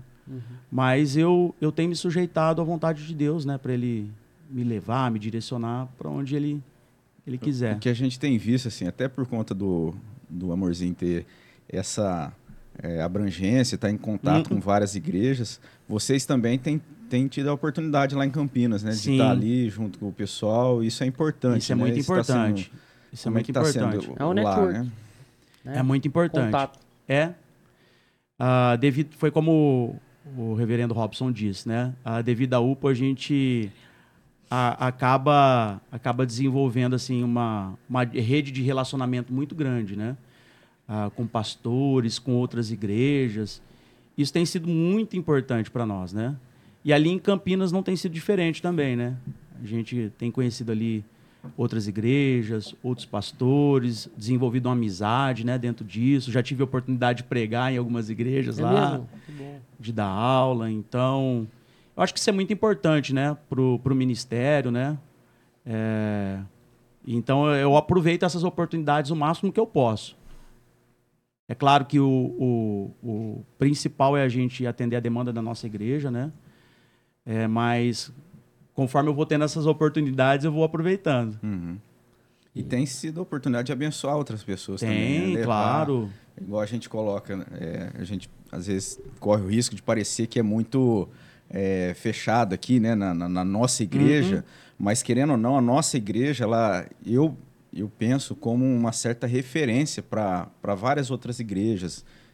Né? Então, a oportunidade que Exatamente. muitas vezes a gente tem de, de poder estar levando ali, passando um pouco para frente, eu acho que é válido, né? É Tem que válido, aproveitar- exatamente. Aproveitar isso, né? Exatamente. É, a nossa igreja que tem essa visão, né, missionária. É, quantas pessoas a igreja já não enviou para o seminário, né? O, o reverendo Tiago que veio, agora está nos Estados Unidos, né? Tem o, o, o Robson que foi, voltou. Tem o, Rogério que agora é licenciado também, né? Tem você, tem o Francisco, né? Sem contar a quantidade de missionários que a igreja, né? Sustenta e mantém o trabalho. Então, Pastores que já passaram por ali, né? Eu nem sabia, mas tem muitos que passaram por, pela nossa igreja nesses últimos 10 anos que o pastor Misael tá também ali, né? Bastante gente, bastante. A formação da nossa igreja é bem. É, para depois, né, formar um pastor é bem, é bem estruturada, né? Uhum. O- lá no seminário, eu tô lembrando aqui, tem, tem ali na biblioteca, faz uma figura assim que. Nossa, a bibliotecária lá, a Daniela, Dani. ela é uma pessoa assim, muito é, de Deus ali, podendo né, auxiliar. O, você falou que, que costuma tirar os livros lá, mas eu fiquei sabendo que o Wellington faz mais uso lá da biblioteca. Então, a gente ficou você. sabendo que o Wellington tem a carteirinha dele, né? É isso? Mas pode, pode? De vez em quando. po- Os filhos posso, podem? posso. Pode. Ah, pelo menos ela deixa, né? Pode. Mas, Mas- você também é o presidente da UPA, né? Liga diretamente pro reverendo Roberto Brasileiro. Ó, Eu tô com Então, ó, aqui. deixaram entrar na biblioteca. Mas sempre que eu, sempre que eu, sempre que possível, eu vou lá, dou uma passada lá, pego algum livro que me interessa, que dá pra eu ler também, né? de grego e hebraico, não. Não, pelo Não. amor de Deus. Pelo amor de É, Sofri antes da hora, não, né? Então, fala, antes da hora, né? Falando disso, do amorzinho, já conversando com ele. é, Você sente que você tem esse chamado também pro pastoreio? Você acha que é o seu caminho? Você acha que Deus prepara isso pra você? Olha, tem crescido esse, esse desejo no meu coração. Mas ainda tem um- algum tempinho. Então, É. mas tem crescido essa vontade, sim, no meu, no meu coração. Ainda mais agora que eu tô lá, né? Então, ver a vida cotidiana dos seminaristas, do meu pai também, né? Falar, às vezes eu acho que é isso que eu quero. É boa. É boa, é boa. Dá trabalho, mas é boa. Isso é um orgulho, né? É. O que, que você sente? E é muito comum, né? Um orgulho muito ter grande. É muito comum. Filhos de seminaristas. Na, na minha turma tinha um seminarista que o pai tinha formado ali e ele estava agora é, formou pastor lá em Santos. O pai dele foi form, é, formou também ali no seminário. Então é, legal. é comum. é. Acho que o pastor Misael também compartilhou, né, que ele foi tutor de um, de um É, do rapaz Weber. do Weber. Do Weber, inclusive, nosso vizinho lá, cara Sensacional, né? fantástico. O Weber que mora no nosso prédio Ah, seminarista, tem que outro. se formou. É. Ah, tá. Muito piedoso, inteligente, cara, muito. E eu tive a oportunidade assim, de desenvolver uma amizade muito boa com ele, né? Morar lá no prédio. Ele é primeiro ano, ele está no primeiro ano? ou Não, ele tá no Não, ele se formou Ah, ele agora. formou, Inclusive verdade. já foi ordenado agora, semana passada.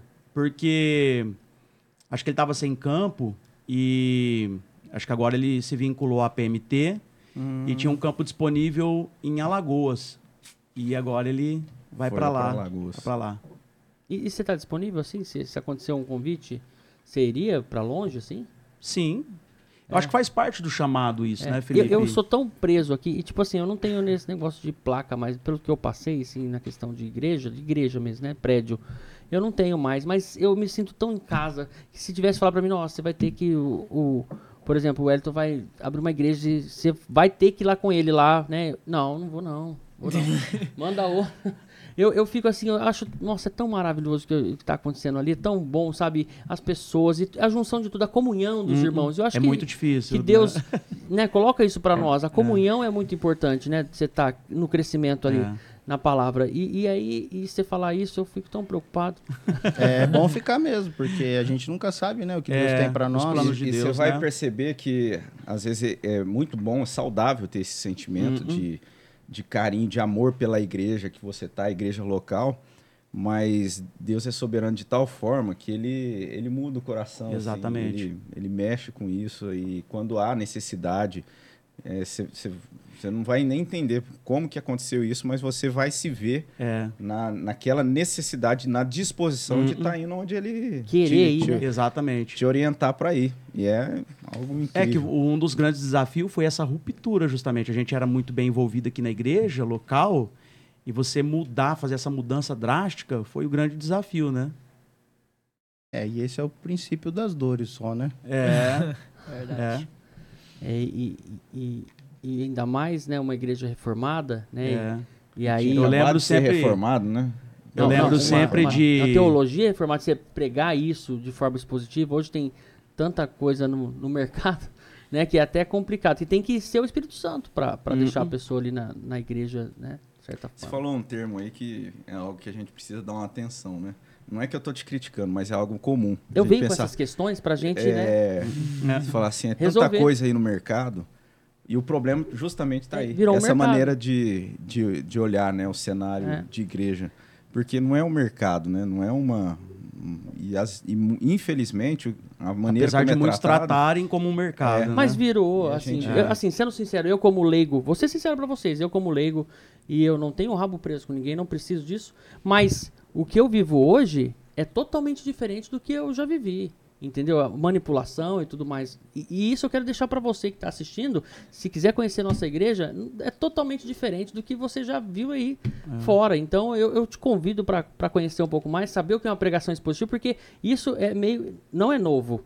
Mas Não. muita gente é. A A pregação própria expositiva- reforma protestante, ela, ela teve início dentro de um cenário como esse, né? Que a gente está falando de mercado aqui, né?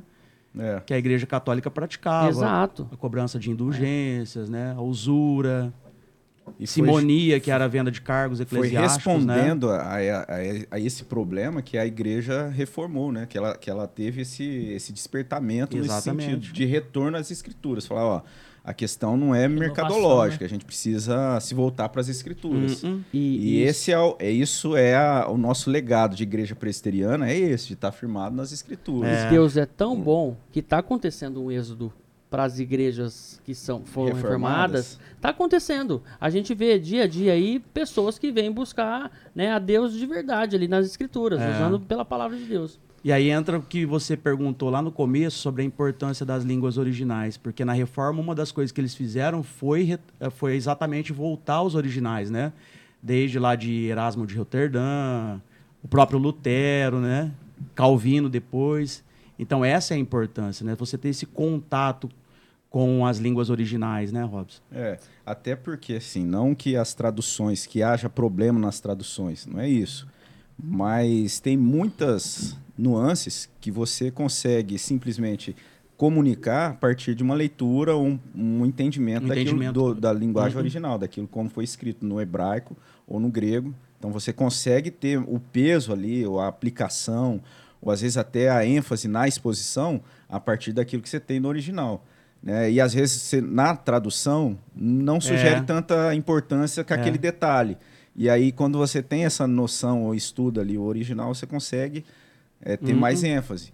É. Você consegue argumentar de forma mais profunda, com muitos problemas que, que às vezes surgem, né? É, contrárias às escrituras. É. Então, isso é, é importante. É, os reformadores us- usavam até o termo, né? Escritura, escritura interpres, né? A É, escritura, escritura es- interpreta. interpreta a escritura. Olha, É a regra herme- hermenêutica, né, que a gente sempre fala. É. Não, não tem como sair fora, né? Se você utilizar de outra coisa para querer é, fundamentar aquilo que a palavra de Deus está dizendo, você já está você já tá errando. Então a gente sempre procura usar a própria escritura, né, para fundamentar aquilo que a Eu gente está defendendo. Eu sei, Felipe, você tem muitas perguntas, Não, mas... é, é um assunto meio delicado, né? É. Mas, mas Por a que é gente delicado? tem que... Isso que a gente está falando? Não, Que é, é que a delicado? questão que eu falei, coloquei como mercado, né? É, é um pouco delicado de se falar. A gente ainda, eu dessa forma estou julgando outras pessoas, outras igrejas, né? Mas assim, e cada um que está na sua ali nesse momento fala, não, a minha é a melhor. Não, a minha tem Cristo, a minha é salva, a minha, né? Cada um puxa para o seu lado. Mas é, o que eu, que eu vejo hoje, pelo que, que já experiência própria, eu nunca vi nada igual. Eu nunca vi nada tão consciente, tão Cristo e, e tão assim, sabe?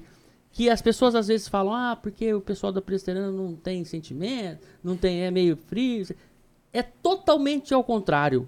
É, é uma é uma emoção, é uma não emoção, é um é uma é um preenchimento real. É uma um- Uma consistência, né? uma, uma coisa que eu não consigo explicar, né? Pra vocês ali, sabe, sabe o que, que é complicado? Eu tava no no Natal agora, foi o nosso primeiro Natal, é, assim, é, é, que a gente foi, foi, né? Cristo pegou a gente e falou, ó, vem aqui, né? E a gente entendeu alguma coisa e a gente quer buscar mais. Foi o nosso primeiro Natal, vai. O resto foi, foi festa, foi mais, né? É, é, foi, foi nunca falado de Cristo e a gente fez até uma, uma, uma live ao vivo. Depois eu até mando pra vocês pra você dar uma, né? E a gente falando de Cristo, falando desse momento. E aí a gente tinha uma pessoa, uma convidada que foi, que também era da nossa igreja anterior, e ela, ela pegou e falou assim: não, não entra na minha cabeça quando o pastor tá lá, o pastor Robson, o pastor Misael, o Gilberto pregando e falando das coisas, e tá, tá sendo claro pra mim, tá ficando, sabe? E as pessoas estão lá assim, de boa.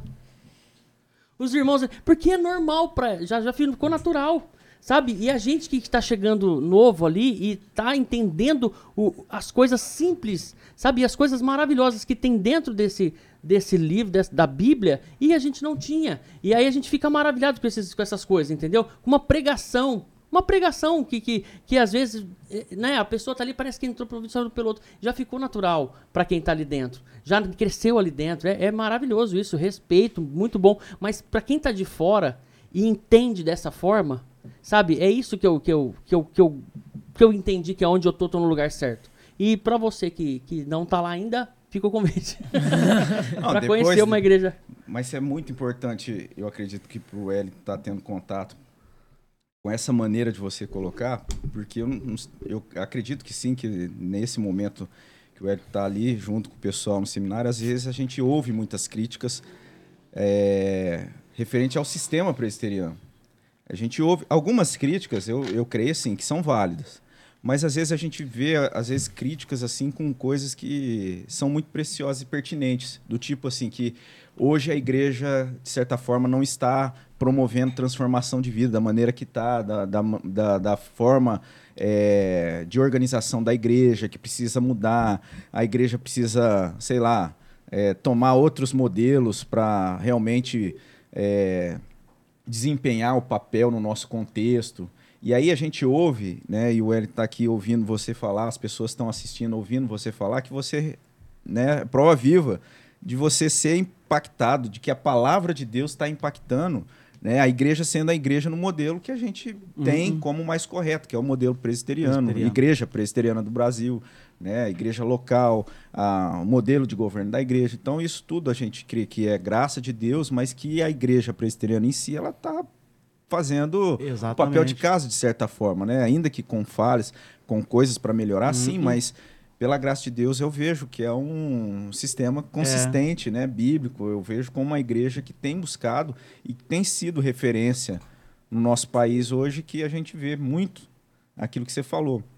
A nossa volta, é, muitas denominações, muitos é, redutos aí caminhando como um, um mercado, né? Levando. A, a vida eclesiástica como mercado. Exatamente. Uma última coisa que, assim, testemunho que aconteceu comigo, e aí eu levei, tô, tô chamando todos meus amigos, tá acontecendo de uma forma que eu, que eu falo, não, se você não for, você não fala mais comigo.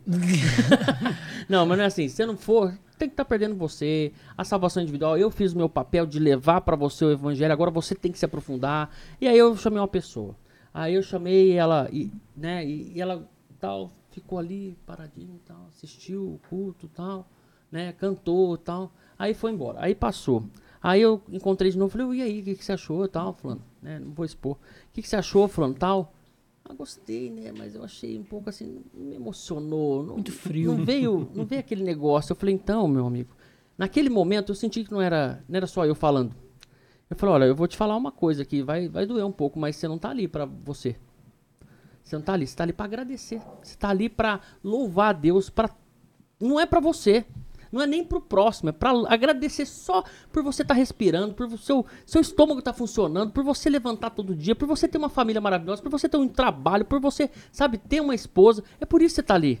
Não é pra você. E quando acontece alguma situação de que você sente um- uma coisa diferente, que eu não consigo explicar, um preenchimento que é aquele momento que você fica esperando uma festa, esperando uma viagem, esperando essas situações, eu tenho 24 horas. Então, e, e quando você sentir isso aí, é graça de Deus. Aí você agradece dobrado, aí você não para demais. E é o que tá acontecendo. Então, é isso. Aí passou de novo. Aí falou assim, rapaz, quando tiver alguma coisa lá, você me chama, tal, né? Não sei o que, tal, aquela noite de louvor, achei bem legal, né? Você mandou o vídeo pra mim. Falei, rapaz, vai num culto de domingo, de manhã, e depois fica pra escola dominical, aí você fala comigo.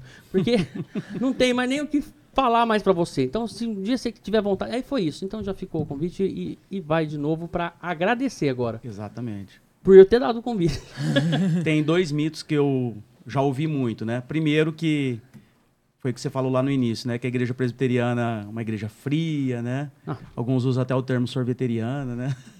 Ó. Eu, eu digo mito por quê? Porque se você conversar com várias pessoas aqui, e até mesmo na igreja, as pessoas vão falar que foram muito bem acolhidas na igreja. Então isso cai por terra, né? E a segunda coisa que muitos dizem que a igreja presbiteriana não evangeliza. Justamente por conta da questão da predestinação, ah, Deus já sabe quem vai ser salvo, então. E é outro mito também. Até porque a nossa igreja hoje tem quase um milhão de membro, membros, né? Então, como chegou a esse ponto? Evangelizando. Temos, acho que, mais de 300 missionários espalhados pelo mundo, né? através da PMT, através de outros órgãos de evangelização da igreja, outras autarquias, né? Então, como que é uma igreja que não evangeliza, né? É. É claro que é como o Robson falou. Não é uma igreja perfeita. Tem os seus defeitos, tem suas falhas, até porque nós não somos a igreja perfeita, né? Que será Nós não perfeita. somos perfeitos, né? Como- Exatamente. Igreja é formada de seres humanos e principalmente de pecadores, né? Então vai existir falhas. Então eu acho que são dois mitos aí que a gente consegue derrubar fácil, Uhum. esses dois mitos. Comprovadamente, é, a gente vê isso na prática caindo por terra. É, né? A igreja, exatamente. de certa forma, crescendo né? Uhum. É, e crescendo de uma forma consistente. Consistente sadia, né, Robson? E Que é centrada na palavra, né? Não no emocionalismo, como você disse aí, né?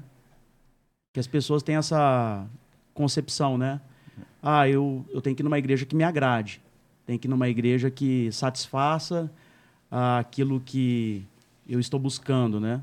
Igreja não é isso. Igreja não é isso. E é bom a gente saber que você está ali no, no, no seminário, se preparando e, e assim, eu, eu, eu aprecio muito o fato dessa disposição, né? Mesmo você já ter uma formação, uma graduação, Hum. é, se colocar à disposição, encarando ali esse desafio, né? Diferente de estar ali, né? Se preparando com essa ali com essa finalidade que a gente tem no seminário presbiteriano, que é mais voltado, né? Tem mais essa Exatamente. questão pastoral além da, Uhum. da questão Da formação da teológica. formação teológica. Então, a gente ora, né? Tem orado muito para o seu crescimento ali, né? O ministério, também o Wellington, o amorzinho junto ali. E assim, a gente agradecendo a disposição de vocês de tirar também desse período de férias, assim, do, Uhum. do seminário, para poder estar aqui, né? Participando com a gente. É, é, um- é algo que a gente agradece muito a disposição de vocês e uma maneira da gente demonstrar isso é presentear com a caneca, Oh, né? Como a gente faz aqui com os Lembra dessa convidados. foto? muito obrigado. A gente só pede assim para você mostrar ali pra, pro pessoal que tá em casa Isso, ver a ó. foto, ó, ver ali o detalhe, Muito amorzinho, a obrigado. foto do Que amorzinho. isso. Ó, amorzinho Wellington. obrigado mesmo. E como de costume, assim, antes de, ter, de você falar, a gente pede para o convidado terminar com uma oração. Então, se você tiver alguma consideração que você queira dizer ainda. Antes, o Amorzinho pode agradecer aí, convidar o pessoal para se inscrever no canal, ativar as notificações e aí o Wellington termina, faz a oração, pode ser assim? Pode, claro. Então agradece todo mundo que participou, chama a galera, é isso aí, o pessoal da UPA, bem com força. Olha, tem um pessoal da UPA aí, se quiser aparecer, né? É verdade. É verdade, vem Ah, é aqui verdade. Atrás, vem, tá vem bem aqui atrás, aqui, dá Vai atrás do, do- Principalmente porque a Duda tá com a camiseta Está aí. ó, Tem que mostrar essa Fê, Fê, camiseta. Fê.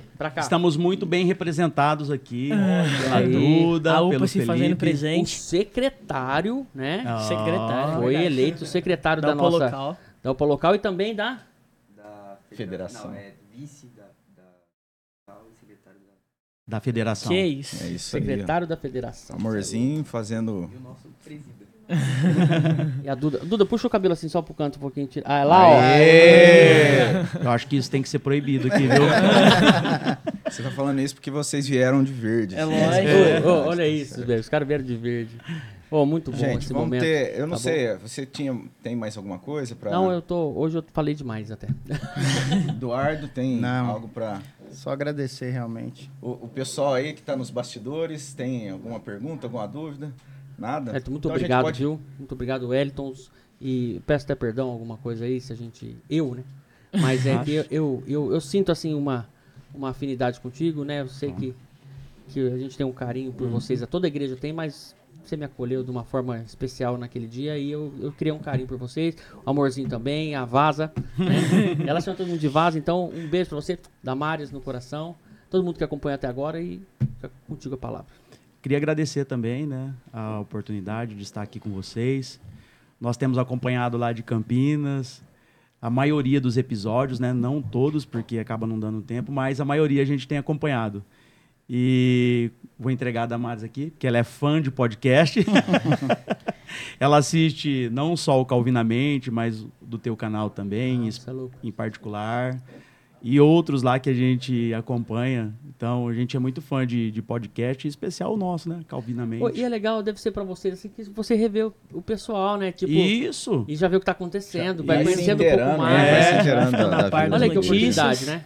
É, isso é uma Exatamente. vantagem de- dessa, porque a distância é, difícil. É né? difícil. A gente sente, eu me lembro, às vezes sente aquele isolamento, né? É. Então essa, esse link. assim, Além de pra- todas as orações, né, dos irmãos da igreja, de forma geral, né, que os irmãos que mandam de vez em quando mensagem, isso é muito importante pra gente que tá ali, né? E também a oportunidade da gente rever, né, os irmãos, né? Que nem o presbítero Moisés, que eu ouvi participando aqui, Essa oportunidade também pra nós. Que, que oportunidade, né? Pastor João Misael, Marcos, João Marcos, presbítero Marcos, Prisco, Marcos enfim. Prisco já é de casa. presbítero já, né? Tá Rogério, casa Douglas, já. Douglas. Então, uma oportunidade que a gente tem aí de rever os irmãos, né? Matar um pouquinho da saudade. Muito bom. E eu agradeço imensamente o convite, a participação aqui. Foi muito especial. Obrigado. Amorzinho, vai falar pro pessoal se inscrever no canal? Vou falar.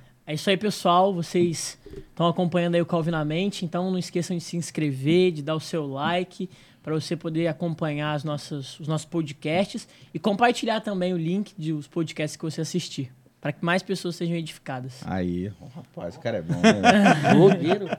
Quem, quem que vai fazer a oração? Eu faço. Vamos, vamos orar então?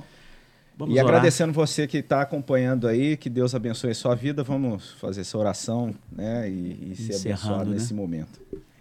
Vamos orar então? Senhor Deus, nós queremos, antes de tudo, Senhor, te agradecer pela tua infinita graça, misericórdia e amor, ó Deus, que tem nos alcançado a cada dia. Nós, ó Deus, que outrora estávamos mortos em nossos delitos e pecados, Pai, aprove ao Senhor nos alcançar e nos dar vida em Cristo Jesus, Pai. Muito obrigado, Jesus. Obrigado, Senhor, por esse dia que nós passamos aqui reunidos em comunhão, desfrutando dessa bênção tão, tão preciosa da comunhão e também, ó Deus, tendo a oportunidade de compartilhar a obra que o Senhor tem realizado em nossas vidas, especial na minha vida ali no Seminário Presbiteriano do Sul, na vida do meu filho em relação à CNA, e os nossos irmãos aqui, Reverendo Robson, Du, o Felipe, a Duda, o Felipe, o Gustavo, o Fábio. Te agradeço, ó Deus, pela vida desses irmãos Amém. tão preciosos, ó Deus, na minha vida, na minha família. Que o Senhor possa continuar nos conduzindo, ó Deus, em direção à tua boa, perfeita e agradável vontade. Amém. Obrigado por mais esse ano que nós estamos encerrando, Pai, porque até aqui o Senhor tem nos ajudado, Pai. Obrigado. Senhor. Muito obrigado por tudo. Em nome de Cristo Jesus. Amém. Amém. Maravilhoso. Mais um podcast maravilhoso. Esse foi o demais. Calvinamente. Então, até o próximo sábado, se assim Deus nos permitir. Um grande abraço, Deus abençoe. Deus abençoe. Fazendo igual